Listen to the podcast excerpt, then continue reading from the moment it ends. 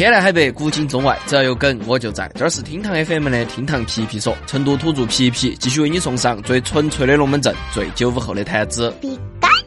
最近星巴克的猫爪杯火了，就是这么一个两百块钱长得有点乖的小杯杯儿，无数城市后头无数星巴克都上演起了天下第一武道会。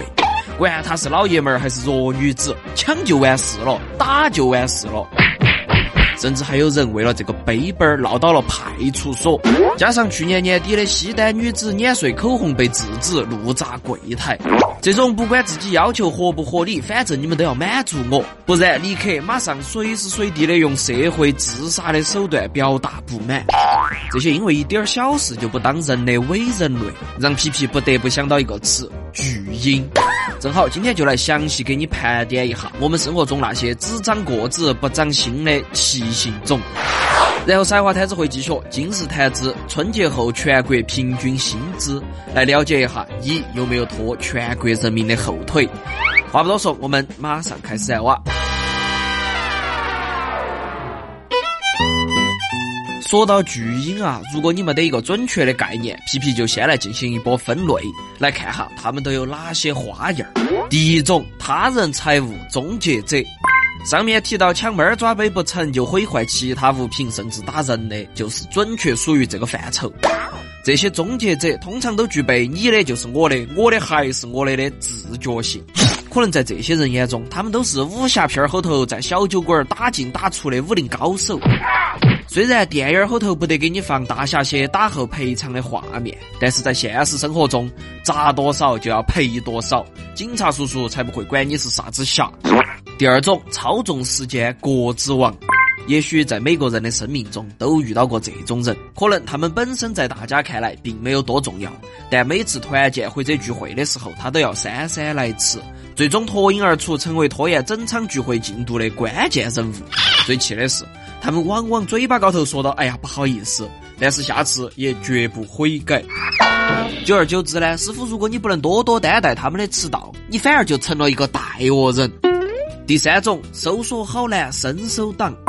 总有那么一批人会在你特别忙碌的时候向你询问一个随便打开网站就能收到答案的问题，比如说如何在 Word 方框后头打勾勾儿，比如说如何改字体，如何改格式。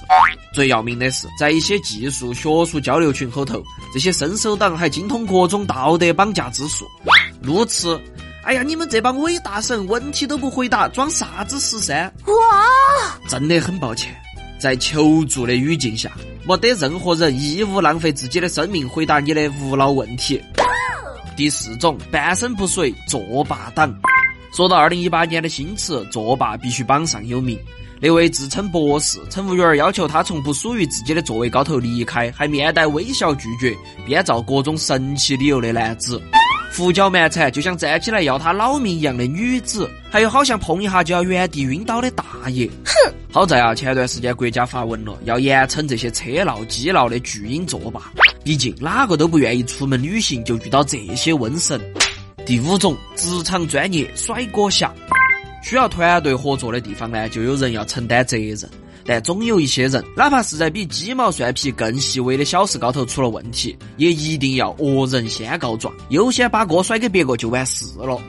也许呢，他们不是有意害人，但是自己也有不对。这种描述根本就不符合他们的自我认知。总之啊，他们觉得错的都是别个，自己永远都是对的。这种不沾锅的态度，在心理学高头叫全能自恋，也是职场巨婴的一种典型表现。第六种，马路我家尬眼王，有一个富二代开到兰博基尼向一个外国妹子求婚，在被拒绝之后狂吼也有钱，但在被回怼有钱了不起啊之后，这货一怒之下在大马路中间把自己精心布置的展台全部推倒，不晓得的人呢还以为是在演快手尴尬小剧场。但把这种公众场合当成自己家，达到目的还好说，一旦尬演不成就留下一地垃圾，道具扬长而去。Oh no！不仅造成了交通堵塞，这一地的垃圾又该哪个去处理呢？我才有种下来。第七种，理所应当啃老族，啃老在国内绝对不是个例，很多人正在啃老，只是没有意识到。比如说，用父母的积蓄付自己房子的首付。哎，当然嘛。房价摆到那儿的，完全不靠父母想在成都拼套房，至少三十岁过后起砍。但是呢，那种心安理得、大把大把挥霍父母的钱，还对父母颐指气使，甚至动手的人，真的就很败类了。哼！关键是，当你对他们这些行为表示质疑的时候，他们还会回敬你一句：“咋子了嘛？我吃你们家大米了。”说。对于这种人，家境好的还好说，家境差点的，真的就是全家都遭罪。哎呀，说了这么多，要说造成这种情况的锅，到底该由哪个来背呢？皮皮是觉得，除了这些巨婴自身以外，他们的中国式家长也有不可推卸的责任。这些家长还在把当今的求学之路当成古代的科举考试，他们觉得只要有了高学历，只要在象牙塔后头待得久，就可以高人一等，光宗耀祖。他们觉得除了成绩之外，一切都好商量。正是有了这种思维啊，他们教育出来的娃儿走入社会的时间也在推迟，啥子都是由家长一手包办，只要不耽误学习就行。却殊不知这样的结果，只是在教育的天梯高头越爬越高，却离现实社会越来越远。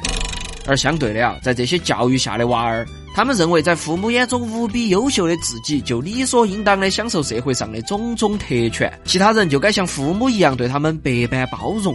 所以说到底。该如何收拾巨婴？也许最好的方法就是用简单粗暴的拒绝和正常成年人的法则，给他们一记响亮的耳光。一巴掌拍死你呀！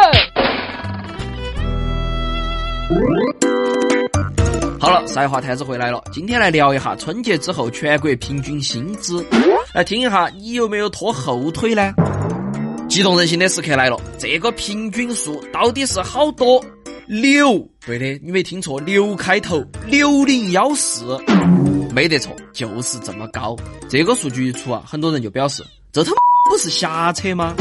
我一个九八五的毕业生，月薪才三千，或许我读了个假书，或许我上了个假班，或许我就是个假人。Oh no！皮皮啊，也是觉得这个数据未免也太不严谨了吧？全国平均数，你是不是把马云、马化腾也算进去了的哦？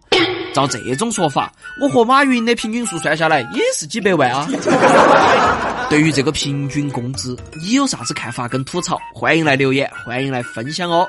对了，今天先皮到这儿，更多精彩音频内容，我们下盘接到皮，拜拜。